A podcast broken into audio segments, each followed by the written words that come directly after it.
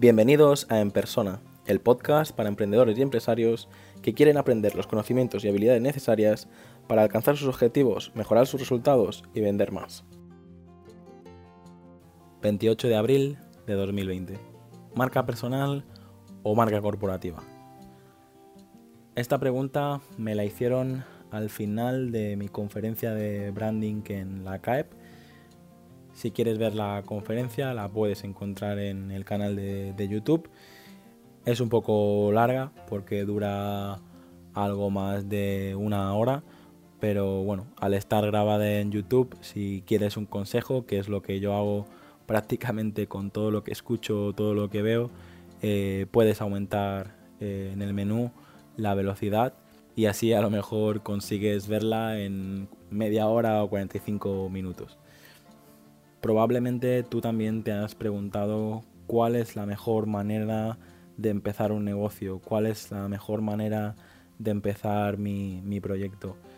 La respuesta, la gran respuesta en el mundo del branding y en el mundo del marketing siempre es la misma, depende, depende de, tu sector, depende de tus fortalezas, de tus debilidades. Eh, lógicamente, si te estás planteando crear una marca personal, eh, probablemente tengas confianza en ti, tengas aptitudes y actitudes que te, que te ayuden a, a tener una buena marca personal. Pero con esto hay que tener cuidado porque hay gente que me dice, yo no tengo marca personal.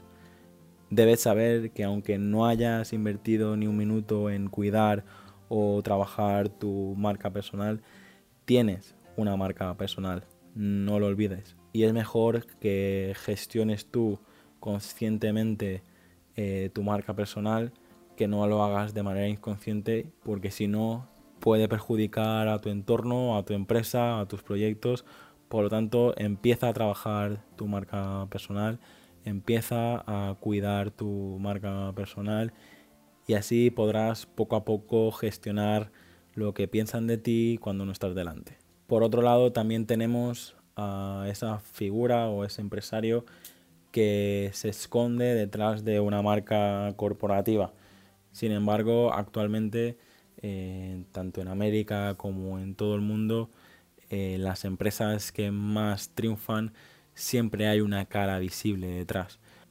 Por muy grande que sea la, empresa, eh, detrás siempre hay una persona tomando una decisión. La gran mayoría de empresas suele tener una cara visible, una, una marca personal que las representa. Seguro que si te nombro marcas o empresas tipo Amazon, Tesla, Apple, Google, Facebook y bueno, estoy nombrando las que me vienen ahora a la cabeza más digitales. Es muy importante que cuides tus contactos, que cuides tus relaciones de confianza porque son el motor de, de la economía. Como he dicho, eres tú quien tienes que tomar la decisión de si vale la pena empezar a trabajar más tu marca personal o empezar a trabajar más tu marca corporativa, voy a compartir contigo algunos pros y algunos contras para que te ayuden a, tomar la, decisión.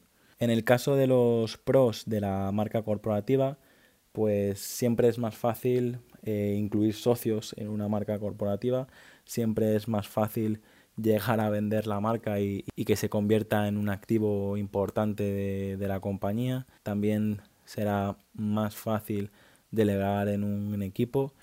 Una marca corporativa también te ayudará a ofrecer, ofrecer más tipos de servicio.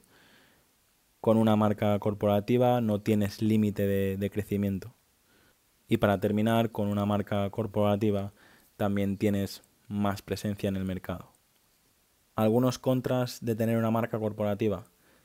Te costará mucho más empezar, será más complejo conectar con tu audiencia, deberás invertir más dinero para crear tu marca y tu comunicación, deberás estar pendiente de todos los procesos y sistemas constantemente y por último no debes olvidar que cuando más grande es la empresa, los problemas también son más grandes. Algunos pros de tener una marca personal. Te presentas como un especialista, Al ser un especialista puedes cobrar más por hora. Con tu marca personal conectarás más rápido con la audiencia. Los costes en comunicación de una marca personal suelen ser más económicos. Y para terminar, los pros de tener una marca personal tendrás muchísima más flexibilidad. Por otro lado, los contras de tener una marca personal. Con una marca personal no deberías ofrecer todo tipo de, servicios porque pierdes muchísima credibilidad. Cuando solo trabajas una marca personal es muy complejo delegar porque la gente te quiere a ti, la gente te busca a ti. Es verdad que con una marca personal puedes avanzar más rápido al principio, pero también es verdad que puedes llegar a estancarte. Para mí el principal problema de una empresa basada en, la marca personal es que es imposible de vender y también es muy complejo incluir socios cuando trabajas únicamente la marca personal. Y por último, para terminar los contras de tener una marca personal, es que deberás esforzarte muchísimo más para conseguir credibilidad. Si quieres ir rápido, camina solo. Si quieres llegar lejos, ve acompañado. Esta es la típica frase que podemos encontrar en, cualquier presentación.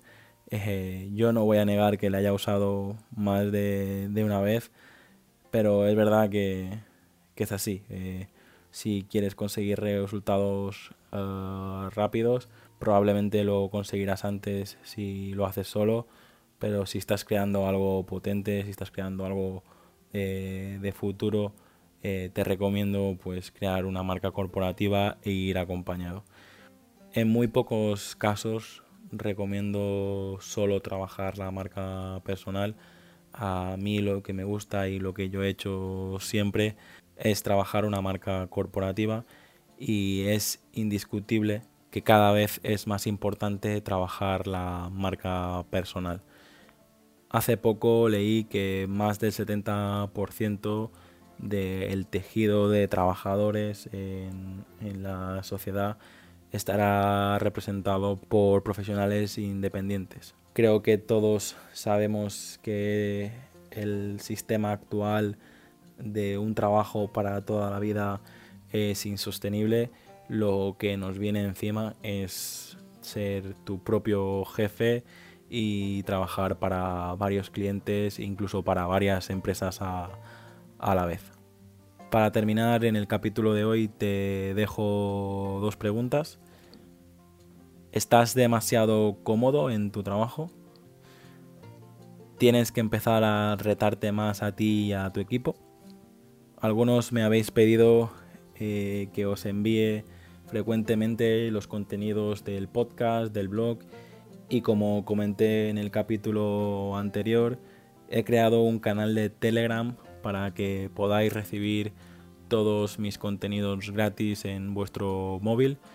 El enlace para entrar lo encontraréis en mi página web, está en la página principal de mi página web y como he dicho prometo no ser pesado, simplemente enviaré solo una vez por semana todos los contenidos interesantes. Hasta aquí el episodio de hoy. Muchas gracias por escucharlo. Si te ha gustado, no olvides compartirlo en redes sociales y suscribirte en iTunes, Evox, Spotify o YouTube. Para enviarme tu opinión sobre el podcast, escríbeme al formulario que encontrarás en llamopuyolcatjohn.com barra contacto. Encuentra este y todos los demás episodios en enpersona.com.